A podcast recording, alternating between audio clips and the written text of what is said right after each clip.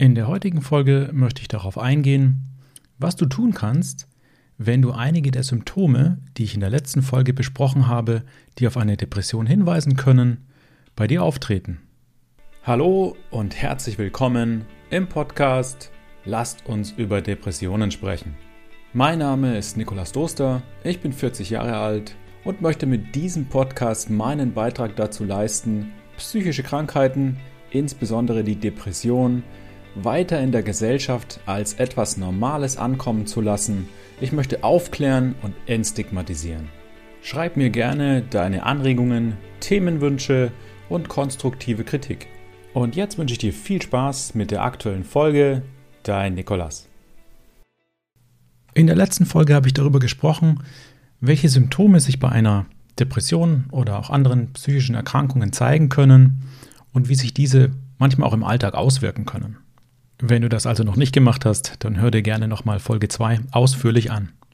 In aller Kürze jetzt aber trotzdem nochmal zusammengefasst die Symptome, die sich bei einer Depression häufig parallel zeigen.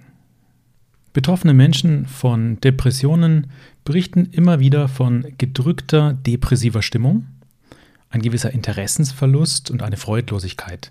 Also auch Dinge, die vorher wirklich Spaß gemacht haben, machen jetzt keinen Spaß mehr eine gewisse verminderte Konzentrationsfähigkeit und Aufmerksamkeit, ein vermindertes Selbstwertgefühl und Selbstvertrauen, Gefühle von Schuld und Wertlosigkeit, Hoffnungslosigkeit, wiederkehrende Gedanken an den Tod, Suizidgedanken, vielleicht sogar Suizidhandlungen, Schlafstörungen, signifikant verminderter oder erhöhter Appetit, psychomotorische Unruhe oder Verlangsamung und Antriebsmangel, erhöhte Ermüdbarkeit, gehören zu den typischen Symptomen einer Depression. Und um das Ganze für dich jetzt auch etwas zu vereinfachen und du dir das nicht alles merken musst, habe ich in den Show Notes einen Link hinterlassen, der zu einem Selbsttest in meinem Download-Bereich führt. Lade dir gerne diesen Selbsttest herunter, fülle ihn aus, um so schon mal eine erste Einschätzung zu erhalten, ob eine psychische Erkrankung und oder auch eine Depression vorliegen könnte bei dir oder bei einem Angehörigen. Bitte beachte dabei aber, dass ein Selbsttest immer nur eine allererste Anregung sein kann, eine allererste Einschätzung und niemals eine echte Diagnose von einem Arzt oder einem Psychotherapeuten oder Psychiater ersetzen kann. Heute soll es aber ja darum gehen, wie es weitergeht, wenn ein Verdacht auf eine Depression vorliegt und oder eine erste Verdachtsdiagnose gestellt wurde. Also nehmen wir mal an, du hast dich in den Symptomen, die ich vorhin genannt habe oder in Folge 2 ausführlich erklärt habe, häufig wiedergefunden oder du hast den Selbsttest ausgefüllt und ein erster Verdacht auf eine psychische Erkrankung oder Depression liegt vor, dann ist deine erste Anlaufstelle immer der Hausarzt. Dort sollten auch immer alle Fäden zusammenlaufen. Als ich vor ein paar Jahren mit Erschöpfungszuständen, Dauermüdigkeit und Dauerstress zu tun hatte, habe ich mich auch immer wieder zu meinem Hausarzt geschleppt und ich will nicht sagen, dass ich nicht ernst genommen wurde, aber es wurde so ein bisschen abgetan. Also eine psychische Erkrankung, daraufhin hat er mich nicht untersucht und er hat mich auch nicht irgendwo weiter, weitergeschickt, um mich dort untersuchen zu lassen. Das heißt, wenn du zum Hausarzt gehst und dort nicht das richtige Vertrauen für dich spürst, nicht ernst genommen wirst und oder dir mit irgendwelchen anderen Tipps weitergeholfen wird, dann geh einfach zu einem anderen Arzt. Ich wurde damals immer wieder weggeschickt mit den Worten, ich sollte mehr Sport machen, ich sollte mich mehr ausruhen, am besten beides. Aber nachdem ich das zum fünften, sechsten Mal gehört habe, innerhalb mehrerer Jahre, habe ich wirklich darauf bestanden, dass ich mich jetzt auf eine psychische Erkrankung hin untersuchen lassen möchte, auch wenn ich in diesem Moment noch gar nichts damit anfangen konnte. An psychische Erkrankungen ja, ich will nicht sagen, habe ich nicht geglaubt, aber es fiel mir wirklich schwer, damit irgendwie in Verbindung zu kommen oder mir zuzugestehen, dass ich an einer psychischen Erkrankung leiden könnte. Du kannst dich aber auch gleich an einen Psychiater wenden. Psychiater helfen dir sowieso später dabei, wenn es um medikamentöse Unterstützung geht.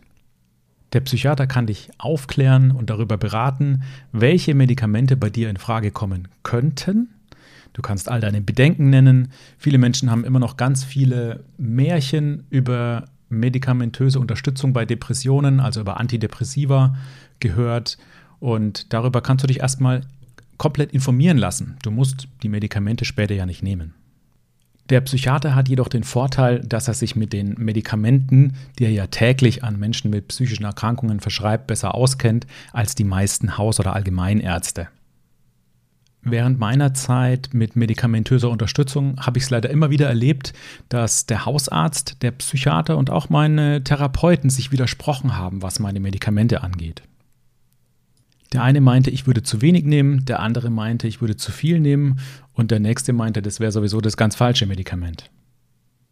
Lustigerweise erfuhr ich dann in einem Klinikaufenthalt, dass alle drei Unrecht hatten, das Medikament korrekt war, aber die Einstellung einfach nicht okay und nicht zu mir gepasst hat. Wir haben dort die Medikamentenmenge besser eingestellt, woraufhin es mir auch anfangs ein wenig besser ging. Du kannst dich auch direkt bei einem psychologischen Psychotherapeuten melden und dort nach einem Ersttermin fragen.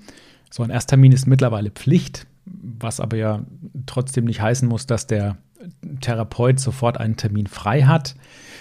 Momentan ist es ja leider fast überall so, dass es mehrere Wochen bis Monate dauern kann, um einen Termin bei Therapeuten zu bekommen. Weshalb ich dazu rate, direkt mehrere Therapeuten um einen Termin zu bitten oder anzuschreiben und nach Terminen zu fragen. Bei diesem Ersttermin geht es auch nicht darum, sofort eine Therapie zu beginnen, sondern es geht darum, eine Diagnose zu erhalten und wie akut diese vielleicht ist.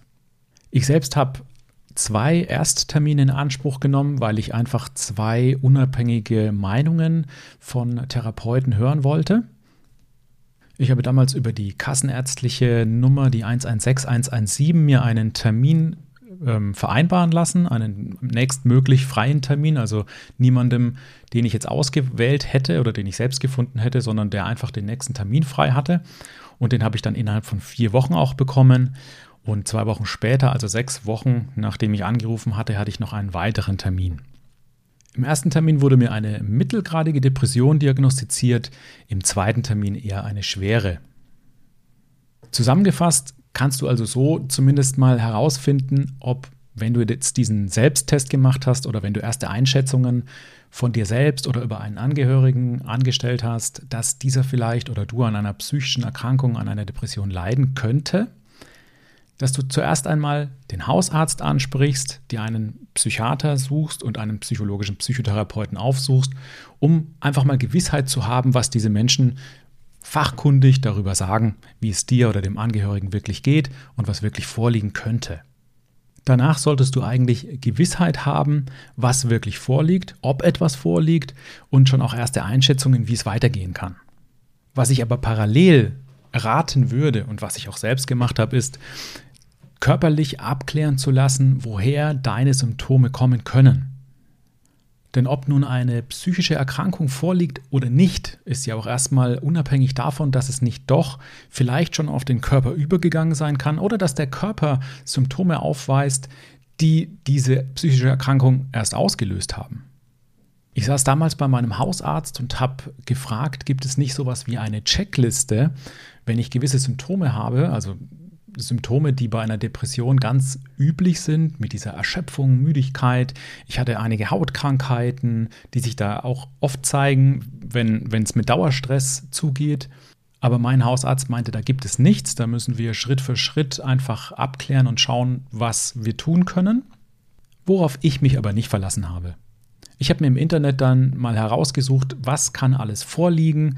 Also natürlich bis zum Worst Case hin, äh, habe mich da aber nicht verrückt machen lassen, sondern habe mir einfach mal eine Liste erstellt, was kann denn alles sein, was kann alles zur Müdigkeit, was kann zu Erschöpfung führen, was kann diese Hautkrankheiten auslösen. Und damit habe ich selbst dann noch weitere Arzttermine vereinbart.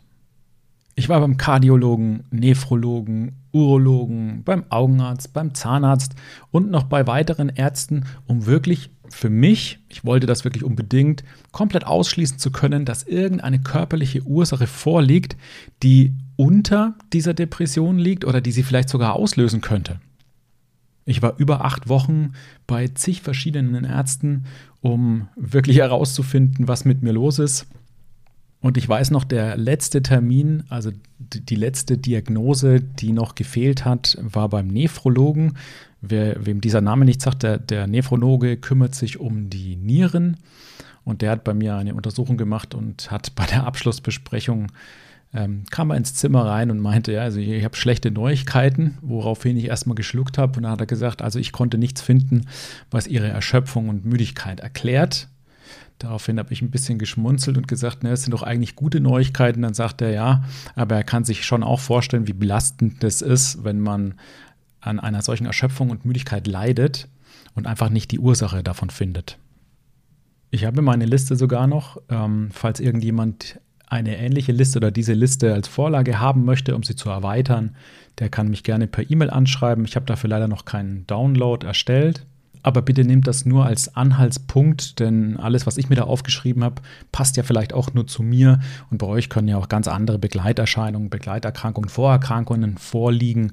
Also nehmt diese Liste am besten als Vorlage, ähm, erweitert die für euren Körper, für eure Bedürfnisse und zeigt die auf jeden Fall auch eurem Arzt. Also bisher haben wir festgestellt, dass wir erste Anzeichen für eine psychische Erkrankung haben oder für eine Depression äh, mit einem Selbsttest oder durch die Symptome, die ich genannt habe. Daraufhin ist mein Tipp, erstmal zum Hausarzt zu gehen, mit dem alles zu besprechen und wirklich darauf zu bestehen, sich auf psychische Erkrankungen hin untersuchen zu lassen.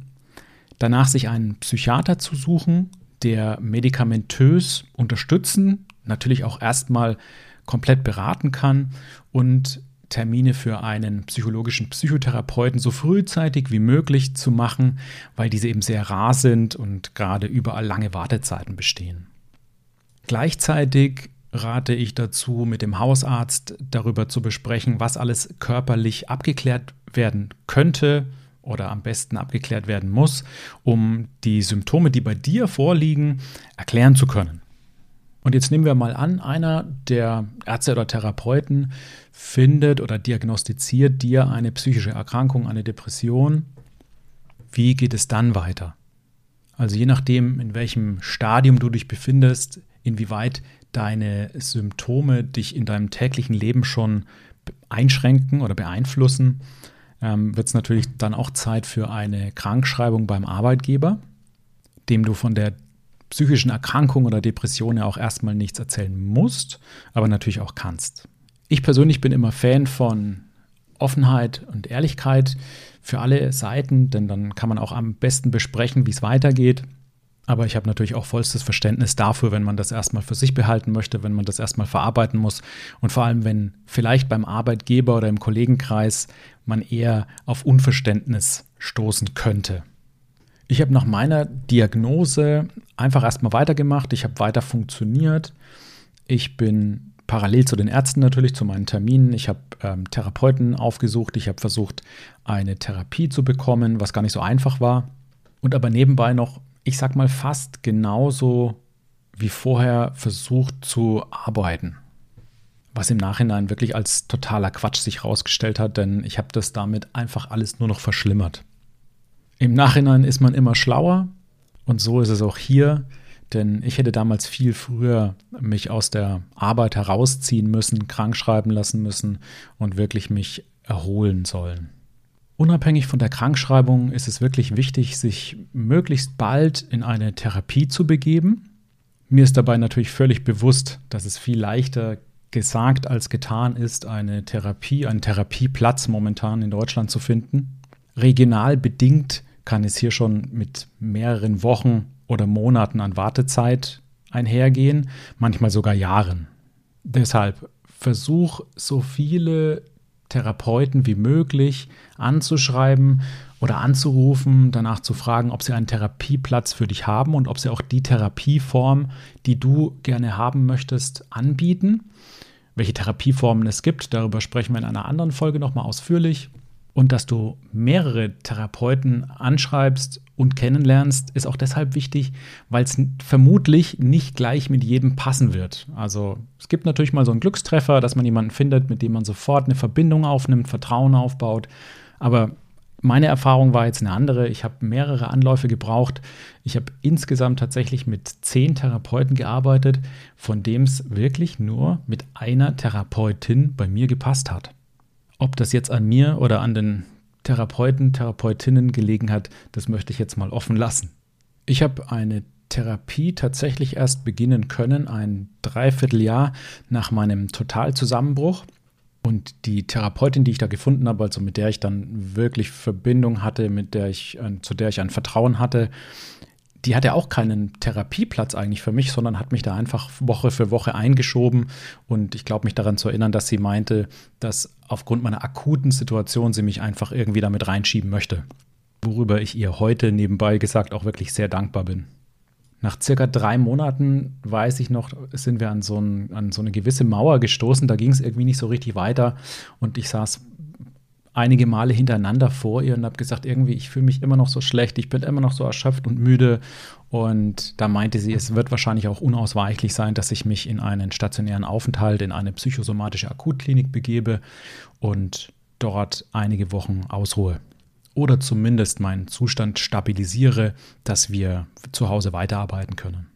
Ein Klinikaufenthalt war für mich wirklich undenkbar zu dieser Zeit. Ich war total belastet, erschöpft, ermüdet, hatte immer noch so viele Symptome und konnte mir wirklich als allerletztes vorstellen, von zu Hause, von meiner gewohnten Umgebung wegzugehen in eine fremde Umgebung und mich da dann neu zurechtfinden zu müssen. Zusätzlich ist, ist das, was ich über Kliniken gehört habe, also zumindest über psychiatrische Einrichtungen, entspricht nicht so ganz der Wirklichkeit, denn jeder stellt sich da ja immer eigentlich vor, dass ähm, alle verrückt sind und zu jeder Zeit ausrasten können, dann an Betten fixiert werden und so weiter. Solange man aber keine Gefahr für sich und oder andere Menschen darstellt, ähm, kann man auch in jede normale Klinik oder in speziell dafür eingerichtete psychosomatische Kliniken oder Akutkliniken sich unterbringen lassen. Und dort ist eben eher ein Ort, um sich behutsam stabilisieren zu lassen. Dort wird man betreut den ganzen Tag, hat mehr oder weniger Gesprächstermine Termine mit Therapeuten, Gruppentherapien, ähm, gibt dort Körpertherapien, je nachdem, welcher Klinik, welcher Klinikansatz und welcher Genesungsansatz dort, dort gelebt wird, gibt es da verschiedene Möglichkeiten. Für mich war es in der Klinik wahnsinnig wertvoll, mit so vielen Menschen umgeben zu sein, denen es ähnlich oder genauso, ich mache mal in Anführungsstrichen, schlecht gegangen ist. Denn das habe ich vorher einfach so nicht gekannt. Um mich herum waren einfach die Leute gesund oder haben einfach für meinen Zustand kein, kein Verständnis gehabt. Und dort war das total normal. Also wenn ich gesagt habe, ich bin müde, ich bin kaputt, das hat jeder verstanden. Wenn ich mich da zwei Stunden hinlegen musste, war das in Ordnung. Und es tat mir wahnsinnig gut, mit anderen darüber zu reden und zu hören, dass es auch denen nicht so gut ging. Also, dass es denen nicht gut ging, tat mir natürlich leid, aber es hat mir auch ein wenig Last abgenommen, dass ich nicht der Einzige bin, dem es so geht. Solche Kliniken gibt es in stationärer Form, also dass man wirklich dort auch übernachtet und über mehrere Wochen sich stabilisieren kann. Die gibt es aber auch in ambulanter Form. Dann geht man da morgens statt auf die Arbeit in die Klinik, hat verschiedene Therapieformen, kommt abends wieder nach Hause und übernachtet zu Hause, bevor man dann am nächsten Tag wieder in die Klinik geht.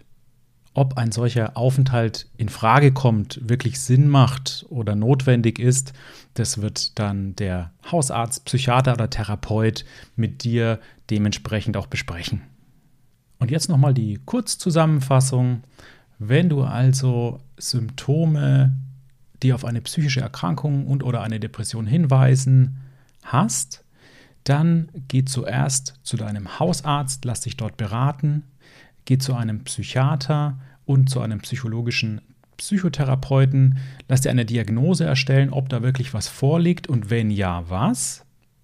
Lass dich gleichzeitig in Verbindung natürlich mit deinem Hausarzt auf sämtliche andere Symptome in oder an deinem Körper untersuchen, um da alles ausschließen zu können. Und besprich dann alles weitere mit diesen drei Leuten und halte am besten immer alle drei auch auf dem Laufenden. Noch ein Hinweis, manchen Menschen geht es wirklich so schlecht, dass sie selbst einfach nicht mehr in der Lage sind, die Termine selbst auszumachen, selbst zu vereinbaren. Vielleicht kannst du Angehörige darum bitten, dich zu unterstützen beim Termin vereinbaren, für dich Telefonate zu erledigen oder E-Mails zu schreiben. Und falls du kein Betroffener, sondern ein Angehöriger bist, dann frag vielleicht immer wieder nach, ob du irgendwas für den Betroffenen tun kannst, weil die Betroffenen geben das oft auch gar nicht erst zu. Die wollen sich niemandem aufdrängen, die wollen keine Last für jemanden sein und sagen irgendwie, ja, mache ich schon, kann ich schon, ich kümmere mich darum, schaffen es dann aber nicht und fühlen sich dann noch schlechter. Als Angehöriger kann man also immer wieder Hilfe anbieten. Und als Betroffener darf man die auch gerne annehmen. Ich selbst habe ganz oft das Telefon in die Hand genommen, mir die Telefonnummern rausgeschrieben oder eine Liste ausgedruckt und dann saß ich manchmal minutenlang, manchmal eine Stunde sogar vor diesem Telefon und ich konnte nicht anrufen. Ich habe es nicht geschafft. Ich war viele Jahre als Unternehmer tätig, im Verkauf, im Vertrieb und ich kann wirklich eigentlich kommunizieren und äh, unterhalte mich auch gerne mit anderen Menschen. Aber zu der Zeit, als diese richtig schwere Episode dieser Depression mich erfasst hat, war es mir nicht möglich, diese Termine auszumachen. Also sowas Banales konnte ich einfach nicht mehr hinkriegen. Und ich höre das auch immer wieder von anderen Betroffenen. Also es ist keine Schande, wenn das so ist. Dann bitte einfach um Hilfe und vor allem lass dir helfen, falls es dir angeboten wird. Ich war sehr froh, dass mir damals Menschen geholfen haben, Termine zu vereinbaren mich manchmal da sogar auch hinzubringen und mich dabei zu unterstützen, wie es weitergeht. Bitte bedenke, dass alles, was ich hier besprochen habe, keine allgemeingültige Aussage zu dem Thema ist, sondern nur auf meiner eigenen Meinung basiert. Lass dich im Ernstfall also bitte immer von Fachpersonal beraten. Wenn dir das Thema gefallen hat und oder noch Fragen offen sind, du Anregungen hast oder konstruktive Kritik, schreib mir bitte gerne eine E-Mail. Vielen Dank fürs Zuhören. Bis zum nächsten Mal. Dein Nikolas.